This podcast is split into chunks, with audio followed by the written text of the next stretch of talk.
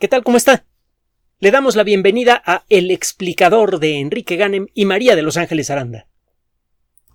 La inteligencia artificial ciertamente es una de las disciplinas más poderosas e inquietantes en la historia de la ciencia. La idea es la de reproducir en sistemas electrónicos los elementos, los procesos que permiten el pensamiento consciente. Esta disciplina parte de un principio científico básico que es eh, al mismo tiempo indemostrable y también de tan lógico da la impresión de que no se necesita demostrar. El universo funciona con base en reglas estables de carácter universal. La gravedad, por ejemplo, fue el primer ejemplo claro que descubrimos. la gravedad funciona igual en la Tierra y en el cielo. Y es obvio, o cuando menos parece obvio, que debe funcionar igual en todos los rincones del cosmos. Hay motivos para creerlo. Podemos observar con telescopios lo que sucede a distancias increíbles de nuestro sistema solar y vemos que en, en esos mundos remotos la fuerza de gravedad funciona igual que aquí. Además, esas imágenes que vienen de gran distancia, de una distancia enorme, vienen también del pasado remoto. Tardaron mucho tiempo en llegar esos haces de luz hasta nosotros. El que en esas imágenes remotas y antiguas podamos reconocer a la gravedad y podamos reconocer que su funcionamiento es idéntico al que, al que le conocemos ahora, nos dice que la ley de la gravedad es válida siempre y en todos los rincones del cosmos. Lo mismo se puede decir de los principios de la química. La luz de las estrellas lleva en su interior las huellas de los elementos químicos que han participado en su emisión. En el centro de las estrellas se produce una vastísima cantidad de luz y esa luz al pasar por la atmósfera de las estrellas pierde algunos colores muy específicos. Cuando usted hace pasar esa luz por un prisma con un sistema óptico apropiado, usted ve lo que parece ser un código de rayas en este, eh, en este arco iris. Ese código de barras que está colocado de manera muy precisa sobre ciertos colores le dice a usted qué elementos químicos hay en la atmósfera de esa estrella. Y usted puede adivinar con gran precisión la huella de elementos como el hierro, el potasio, el calcio, el sodio, es muy fácil de, detectar el sodio, en objetos que están a miles de millones de años luz de distancia de nosotros. Y de nuevo la luz emitida por esos objetos fue emitida hace miles de millones de años. Es claro que la química sigue función, eh, eh, funcionaba igual en el pasado remoto y a grandes distancias. Por extensión, los fenómenos naturales que descubrimos aquí en la Tierra deben repetirse en cualquier otro lugar del universo en donde las condiciones sean apropiadas. Hay muchos motivos, muchos y muy fuertes, para creer que la inteligencia es un fenómeno natural y que por lo tanto cuando se repiten las circunstancias apropiadas aparece este fenómeno. Al estudiar cómo funcionan las neuronas,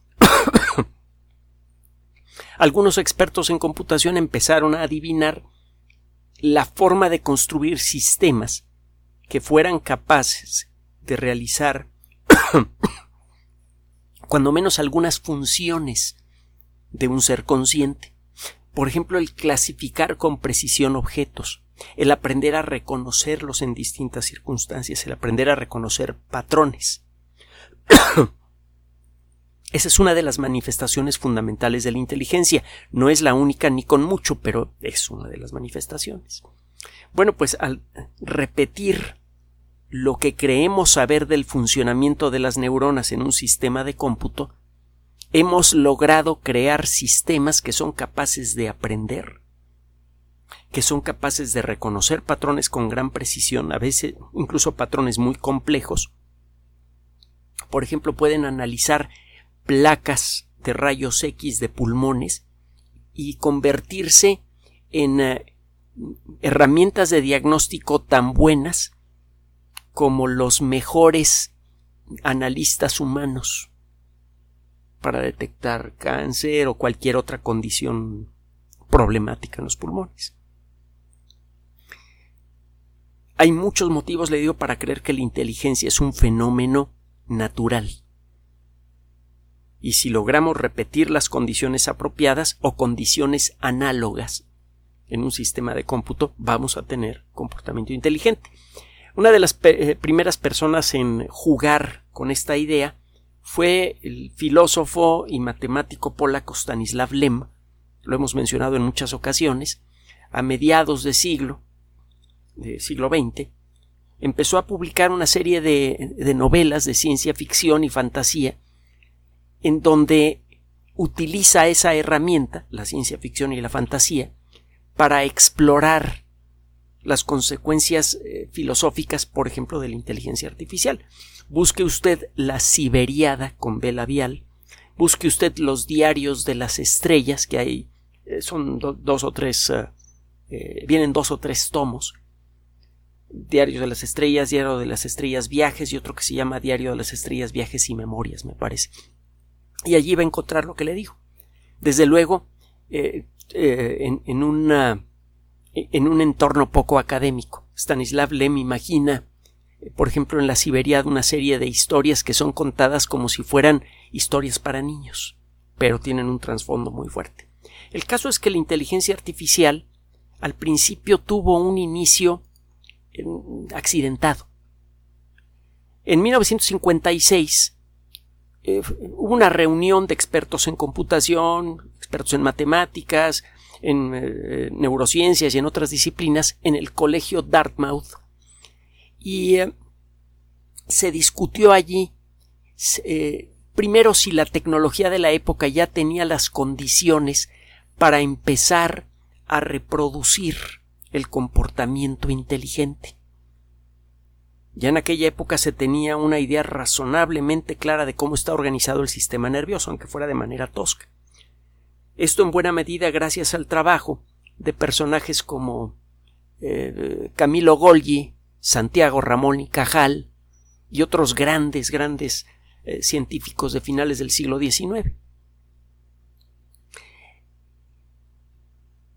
Este taller llegó a la conclusión de que eventualmente se podrían construir máquinas capaces de realizar cualquier trabajo que un ser humano puede hacer.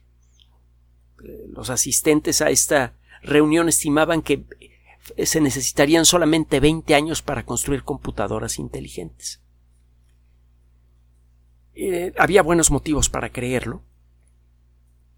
Eh, se pensaba, por ejemplo, que se podría analizar el lenguaje hablado y que una computadora pudiera hablar con soltura. Esto tiene bastante chiste. el lenguaje natural, el lenguaje que usamos usted y yo todos los días, está lleno de trampas para un sistema inteligente.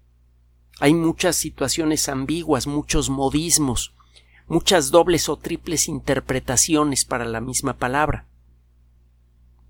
Eh, por ejemplo, Pedro tomó una piedra y le pegó a Juan. Bueno, le pegó a Juan con la piedra o con la mano.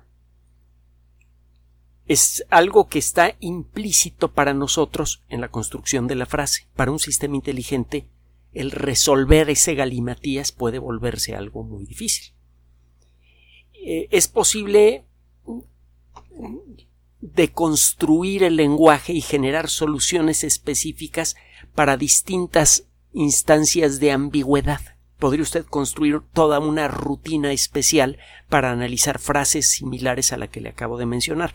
Pero la lista de frases que pueden llevar trampas, dobles interpretaciones para la misma palabra, etcétera, etcétera, es tan larga que se antoja que un sistema inteligente construido de esa manera tendría que ser enorme, gigantesco, mucho mayor que el que pudiera acomodarse en la memoria de cualquier computador.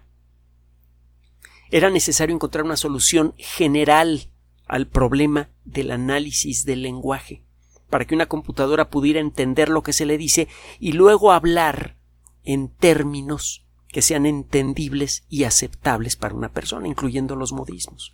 Se creía que eso se iba a conseguir en 20 años. Las promesas de la inteligencia artificial eran enormes y como consecuencia de eso es el equipo los equipos de investigación que se formaron a partir de este taller empezaron a recibir un fuerte apoyo del Departamento de Defensa de los Estados Unidos. Se establecieron varios laboratorios en el mundo.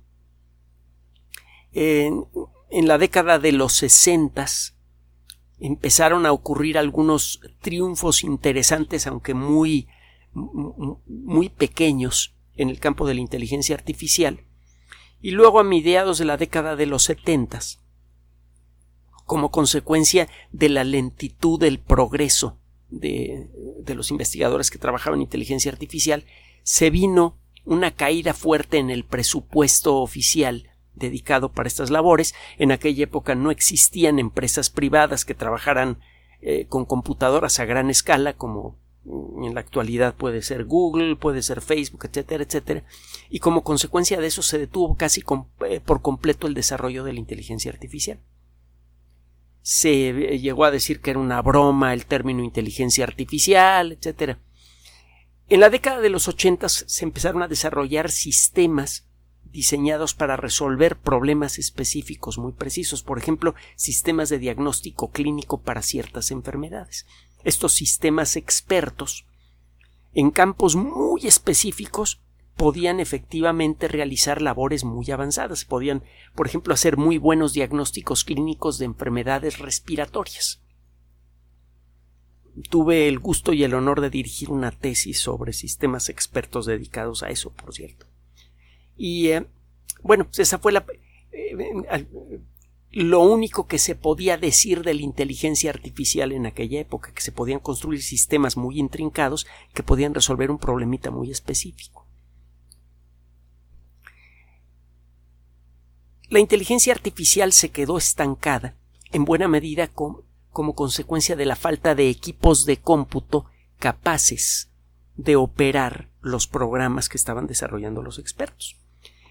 Cuando usted hace un sistema de inteligencia artificial, usted quiere representar el comportamiento del sistema nervioso, creando estructuras de datos en la memoria de la computadora que representan a neuronas.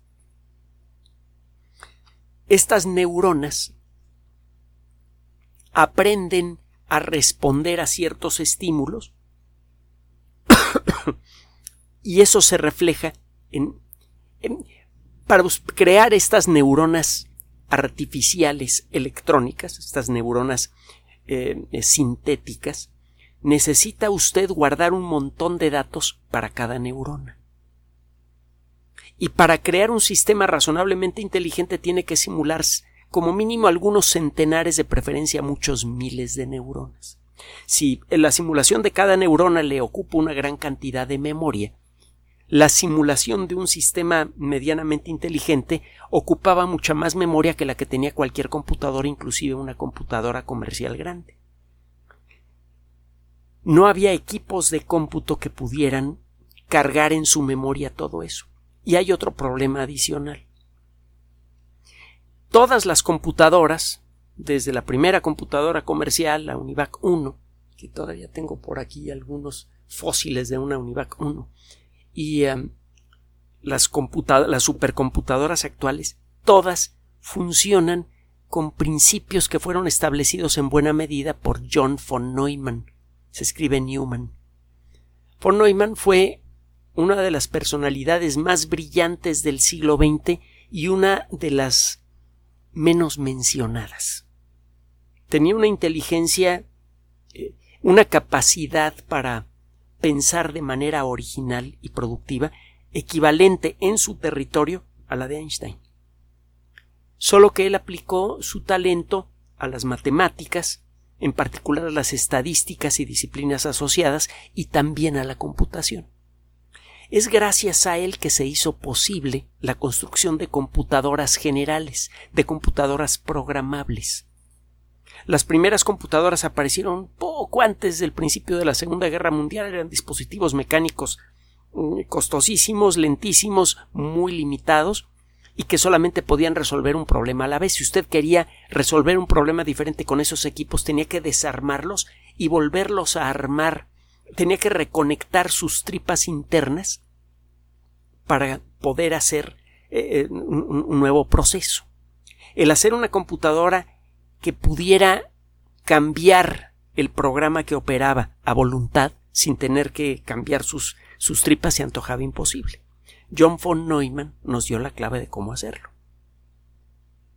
De entonces para acá a todas las computadoras se les llama eh, máquinas de von Neumann. Que por cierto el trabajo de von Neumann se inspiró en buena medida. Bueno, eh, hubo allí una, un intercambio interesante, aunque fuera un poco indirecto, de, de, ideas entre von Neumann y Turing, Alan Turing, otro de los grandes creadores del, del, de, la computación. A Turing cuando menos se le recuerda en algunas películas, pero a von Neumann no. El caso es que las computadoras de von Neumann, que son las computadoras que usted y yo tenemos, tienen un cerebro central, un circuito central, que es en donde son interpretados los programas de cómputo. Ese circuito es capaz de realizar las instrucciones que integran un programa de cómputo. Esas instrucciones y los datos sobre los que se van a trabajar se encuentran almacenados en otro juego de circuitos diferentes, los circuitos de la memoria. El procesador, el circuito central, continuamente está pidiendo datos de la memoria para hacer una suma y el resultado luego lo regresa a la memoria y luego toma otro dato, bueno, otra pareja de datos y los multiplica y los regresa a la memoria. Si usted pudiera con unos lentes mágicos ver el tráfico de información entre una eh, en una computadora, vería usted que el canal que comunica al procesador central con la memoria electrónica está continuamente trabajando, incluso cuando la máquina está dormida. En el procesador cabe muy poquita información. Las, las, instrucciones de cualquier programa, por simple que sea, y los datos sobre los que opera ese programa están en la memoria. En las máquinas modernas la memoria tiene una capacidad brutal y caben muchísimos programas en su interior. Una computadora típica cuando usted la activa, aunque no esté haciendo nada, están operando varias docenas, incluso más de un centenar de programas según el ambiente de trabajo que tenga usted y la configuración de su equipo. Bueno, le cuento todo esto porque para crear un sistema que refleje el comportamiento de una red de neuronas, es decir, para crear una, red neuronal, que es la mejor herramienta que tenemos en la actualidad para eh, los sistemas inteligentes modernos, necesita usted una cantidad vastísima de memoria para poder representar una red neuronal que tenga muchísimas neuronas. El problema es que el tráfico entre el procesador y la memoria crece exponencialmente con el número de neuronas simuladas. Si usted duplica el número de neuronas simuladas en un programa de cómputo, el tráfico entre la memoria y el procesador central crece varias docenas de veces. Llega un momento en el que este canal de comunicación electrónico entre la memoria y el procesador se satura y entonces el sistema inteligente empieza a responder muy lentamente y a brinquitos. A esto se le llama la barrera de la memoria, el memory wall en inglés. Es un problema que se está haciendo cada vez más común al ir creciendo la capacidad de los sistemas inteligentes modernos. No se ha notado tanto en las computadoras personales, porque en las últimas dos décadas la capacidad de las computadoras personales ha crecido en forma vastísima, enloquecedora y eso ha servido para retrasar el desarrollo de este problema. Pero ya llegamos al punto en el que los sistemas inteligentes modernos tienen tantas neuronas simuladas que el tráfico de información entre el, procesador central y la memoria se vuelve inmanejable. es uno de los problemas más serios que experimentan los sistemas de inteligencia artificial en la actualidad. Que los equipos de cómputo ya no pueden simular sistemas más complejos, no tanto porque no alcance la memoria para representar a las neuronas en formato electrónico. Se le puede poner una cantidad vastísima de memoria a cualquier computadora. El problema está en la conexión entre esa memoria y el, el, el, proceso central, el punto en donde se interpreta la información que está en la memoria. Es un poco como tener una, eh, una eh, gran fábrica gigantesca que tiene dos áreas. Una en donde se producen partes para carro y otra parte en donde se ensamblan los carros. Esas dos secciones las puede usted hacer todo lo grandes que quiera y puede producir una cantidad increíble de partes para carro en la primera eh, etapa de la fábrica y en la segunda etapa puede usted armar los carros muy rápido. Pero si la carretera que une a estas dos fábricas no se puede hacer más ancha, llega un momento en el que se satura y eso limita el ritmo con el que puede usted producir automóviles.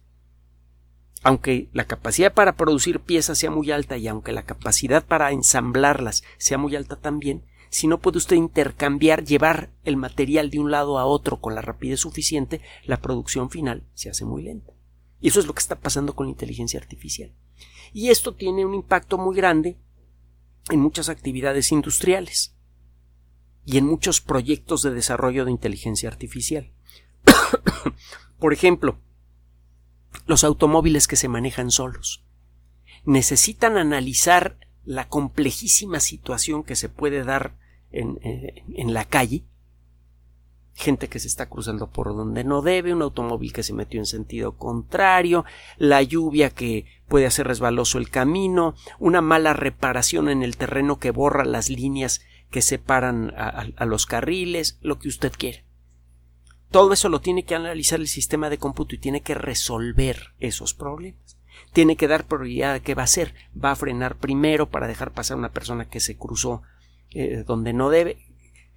Todo, es, todo eso hay que decidirlo con gran rapidez. Y la situación es muy compleja. Para representar esa situación compleja en la memoria de una computadora necesita usted muchas neuronas simuladas. Y se viene el problema que le acabo de mencionar. El automóvil o va muy despacito para poder responder a todos los retos o puede provocar un accidente. Y lo mismo se puede decir de muchas otras aplicaciones de inteligencia artificial muchas aplicaciones interesantes para teléfonos uh, eh, inteligentes, smartphones, no funcionan como uno quisiera, no porque no sea posible representar el sistema inteligente en la memoria del teléfono celular, sino porque el canal de comunicación entre la memoria del teléfono celular y el procesador no tiene la capacidad para traficar esa información con la rapidez suficiente. Esto se está haciendo cada vez más grave, por un lado, como consecuencia del desarrollo de nuevos proyectos de inteligencia artificial a gran escala, la red para que los automóviles se muevan solos, una red para el envío de mercancías por medio de robots voladores, de drones, eh, de manera que los robots voladores garanticen en todo momento que no van a chocar unos con otros y que en caso de descompostura que van a encontrar la manera de descender en un lugar seguro para no causar daños ni a la gente ni a la propiedad que se encuentra abajo. El, el, problema en principio es soluble, pero para eso se necesitarían sistemas inteligentes más avanzados que los que hay y para eso se necesitaría un nuevo tipo de equipos de cómputo que puedan resolver este, este problema con rapidez, estos problemas con rapidez. Lo mismo pasa también para cámaras inteligentes, etcétera, etcétera. Bueno, en, acaba de ser presentado un prototipo de un circuito electrónico que aparece en la revista Nature Electronics. La revista Nature, ya hemos hablado mucho de ella, ya sabéis que es de lo mejor que hay en el mundo de la ciencia. Es una gran supereditorial ahora, que tiene a la revista original, que tiene más de 150 años, Nature, y ahora tiene un montón de otras revistas especializadas en distintos temas. Hay un Nature Astronomy y está el Nature Electronics, entre otras, entre muchas otras. Bueno, en Nature Electronics acaban de presentar bueno, de describir el prototipo de un dispositivo. En, este momento es un dispositivo simple. Eh, tiene una memoria de, de 4 megabits. Es decir, es eh, una memoria que tiene eh, unos cuantos kilobytes de capacidad. Es un chip, es un solo circuito electrónico. Lo interesante del asunto es que este dispositivo tiene en su interior todo lo que se necesita para simular una red neuronal. En lugar de tener una zona en donde se hace el proceso de datos y una zona en donde se guardan perdón, esos datos, las dos zonas coinciden en la misma región del chip. Toda la información de la memoria es inmediatamente accesible al cerebro central. Desaparece lo que en el mundo de las computadoras clásicas se llama el bus de la memoria, el canal electrónico de comunicación entre los chips de memoria que están por aquí y el chip central que está por acá. Ahora el chip central y la memoria son la misma cosa. Este, este proyecto se basa en un dispositivo que habíamos mencionado ya en el pasado, los memristores. Las computadoras clásicas actuales utilizan transistores para hacer toda clase de cosas. Los transistores son dispositivos que figurativamente hablando son como llaves de agua. Tienen tres elementos. Un lugar por donde entra el agua, un lugar por donde sale el agua y una válvula que permite abrir o cerrar el paso de la misma. En lugar de agua estamos hablando de electricidad. Manejados de la manera apropiada, estos transistores pueden representar pulsos de corriente que a su vez representan unos y ceros. Y basándose en la lógica inventada por el señor Bull en el siglo XIX, usted puede utilizar estos pulsos de unos y ceros para representar operaciones aritméticas que a su vez, gracias a la magia de, de von Neumann y de Turing, pueden servir para representar operaciones de otro tipo. Usted puede utilizar números para representar imágenes, para representar acciones, para representar decisiones. Entonces, las computadoras modernas lo que tienen son miles de millones de transistores. Algunos de ellos sirven para almacenar información, otros sirven para procesar, pero todo está hecho de transistores. Un memristor es un transistor que tiene asociada una cierta memoria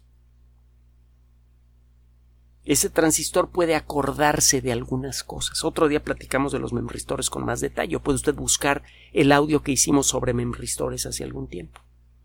El caso es que al construir circuitos electrónicos de memristores, usted puede crear chips que aunque sean pequeños y de relativamente poca capacidad, pueden eh, representar, pueden operar sistemas inteligentes muy avanzados con gran rapidez. Usted puede crear un sistema inteligente de respuesta muy rápida en un circuito electrónico de muy bajo costo, que además consume mucho menos electricidad que una computadora personal, que es mucho más confiable porque tiene menos elementos que se puedan descomponer, más duradero por lo mismo, etcétera, etcétera, etcétera. Tiene tiempo que se habla de los memristores como elementos básicos para la construcción de sistemas inteligentes. De nuevo, le recordamos que ya hablamos de memristores hace, hace ya bastante tiempo. Y en aquella época, pues, le comentamos que los memristores eh, prometían servir para construir circuitos electrónicos capaces de operar redes neuronales en forma muy eficiente. Pues bien, ya pasó. Este equipo acaba de presentar un primer prototipo de un circuito que hace eso precisamente. Es un chip en donde puede residir un sistema inteligente complejo, un chip barato. Este primer prototipo, una vez que se, le someta a pruebas, se puede hacer más grande, se puede hacer más complejo con facilidad y sin subir mucho su costo. Eso significa que en el futuro cercano se podrían operar sistemas inteligentes docenas, centenares, incluso miles de veces mejores que lo mejor que se puede colocar en una computadora personal. Solo que esos sistemas inteligentes cabrían en circuitos ultrabaratos y pequeños que se pueden colocar en computadoras personales, desde luego, ¿no? Podrían sacar una computadora personal de memory stores destinada a resolver problemas de inteligencia artificial. Pero esos mismos circuitos los podría usted colocar en cámaras de video que permitirían agilizar, mejorar en mucho la capacidad de reconocimiento facial. Podría usted colocarlos en tarjetas de crédito y otros dispositivos similares para reducir prácticamente a cero la posibilidad de una clonación de tarjeta. Y no solo eso, sino que usted podría pescar infraganti a la persona que está tratando de eh, clonar su tarjeta de crédito en el momento del primer uso. Se volvería peligrosísimo utilizar una tarjeta, bueno, peligrosísimo para el, la, la persona que está haciendo la clonación, el utilizar una tarjeta así. Podría usted incluso hacer altavoces inteligentes que ajustan el tono y el volumen del sonido que emiten para garantizar que siempre se oye con claridad en cualquier circunstancia. Si ha estado usted en un aeropuerto, eh, apreciará esta característica. Pasajeros del vuelo número 7 con destino a Yamamoto, favor de presentarse urgentemente en la puerta número de. No sé si le ha pasado alguna vez, se siente muy gacho. Bueno, se podría evitar eso con una bocina inteligente y se podrían resolver miles de pequeños y grandes problemas de todo tipo con un sistema de memristores. Un sistema de memristores haría perfecta, total y absolutamente confiable a un sistema de manejo automático para automóviles modernos y además reduciría los costos de manera espectacular. Es lo que hace falta para que entren los automóviles que se manejan solos, con todas las consecuencias buenas y malas para la sociedad, y ahí, y es aquí en donde concluimos la cápsula, invitándolo, invitándola a que de nuevo acepte desde luego la tecnología con entusiasmo, pero no sin darse cuenta de la responsabilidad que genera. La tecnología da poder, no da sabiduría. La sabiduría la tenemos que encontrar nosotros en colectivo para asegurarnos que esa tecnología sirve para hacer un mundo mejor. Los automóviles inteligentes van a cancelar millones de trabajos en todo el mundo de gente que maneja taxis, que maneja eh, eh, autobuses de carga, de pasajeros, etcétera, etcétera, en todo el mundo. La misma tecnología se puede aplicar a barcos y desde luego también a aviones. Eso significa que muchas personas, algunas de ellas altamente preparadas, muy dedicadas y muy profesionales, verían amenazado su trabajo en el corto plazo. En un mundo en donde cada vez hay más gente. El quedarse sin trabajo es cada vez más, duro, porque cada vez hay más competencia y cada vez hay menos trabajos disponibles. Si no encontramos la manera de repartir los frutos de la sociedad con un esquema diferente al que tenemos, que solo el que trabaja gana dinero y solamente con dinero se pueden adquirir cosas, si no cambiamos eso tan fundamental, vamos a crear una sociedad absolutamente insoportable, una sociedad que se va a caer solita. También un sistema que le dé mayor inteligencia a un micrófono o a una cámara podría ser aún más fácil el crear un Estado totalitario que controla cada pensamiento de la gente, al estilo de 1984.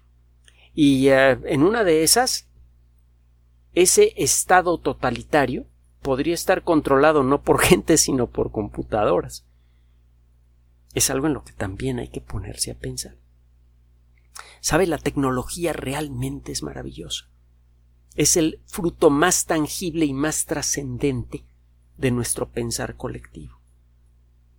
Para que esa tecnología rinda los frutos que esperamos de ella, tenemos colectivamente de nuevo que pensar cómo la vamos a aplicar, cómo conseguir que ese conocimiento, que todo ese talento sirva para mejorar la calidad de vida del colectivo humano. Gracias por su atención. Además de nuestro sitio electrónico www.alexplicador.net, por sugerencia suya tenemos abierto un espacio en Patreon, el explicador Enrique Ganem, y en PayPal, el explicador patrocinio por los que gracias a su apoyo sostenemos este espacio. Puede usted descargar gratuitamente estos audios en formato MP3 en Spotify y en iTunes como El Explicador sitio oficial y en SoundCloud como El Explicador y con formato de video en YouTube en El Explicador sitio oficial. Recuerde nuestras redes sociales de siempre, Twitter Enrique-Ganem y en Facebook Enrique Ganem sitio oficial, El Explicador y los grupos que usted ya conoce. Finalmente, el explicador siempre somos María de Los Ángeles Aranda y Enrique Ganem. Gracias.